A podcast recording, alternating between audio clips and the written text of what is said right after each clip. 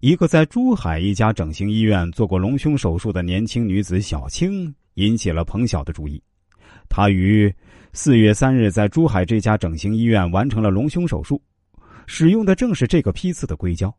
医生拨打小青的电话已经无法接通，而她的年龄、身高等特征与六三零碎尸案死者基本相符。六月十二日，深圳市桂园派出所接到小青父亲的报案，称女儿在深圳离奇失踪。原来，小青今年二十二岁，是广西北流市人，长期居住珠海，是一个平面模特。六月七日，她因为在深圳有拍摄任务，所以从珠海来到深圳罗湖的红桂路朋友家暂住。六月八日，小青出门后和大家都失去了联系。朋友小雪证实，由于模特行业对身材要求很高，所以四月三日正是她陪同小青在珠海这家整形医院。完成了隆胸手术。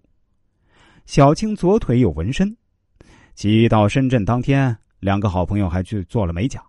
小青为自己的脚趾选择了鲜艳的大红色。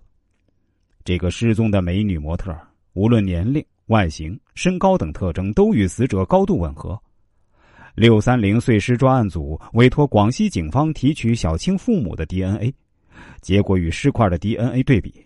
确定六三零碎尸案的死者就是广西籍青年女子小青。由于案情重大，罗湖刑警大队立即介入调查，并与汕头警方成立联合专案组，开始深入侦查。在搜寻的过程中，罗湖警方竟然找到两个门牌，上面都写着“罗湖区桂园路桂木房十四号”。到底哪个才是嫌疑人黄某的住址呢？经询问，罗湖警方排除其中一位。但另一个住房因为无人在家，难以确认情况。在房屋门口守候时，罗湖刑警大队主办警员曾洪鹏敲了隔壁房间的大门，想从邻居处了解情况，却意外发现屋内居然就是阿山的妻子。深圳罗湖碎尸案里的嫌疑人，真正的住址找到了：三个大人和一个不足一岁的婴儿，正在一套四十多平米的出租屋中。他们分别是阿山的妻子、小姨子、小舅子和儿子。出租屋堆满了物品，拥挤而杂乱。整套房间只有厨房所在的阳台上有一扇窗，光线昏暗，空气中夹杂着汗臭味。阿山不在家，为了不打草惊蛇，负责抓捕行动的罗湖刑警大队一中队几名队员在阿山家门口守株待兔。已经凌晨了，阿山还是没有露面。难道阿山嗅到了危险的气息？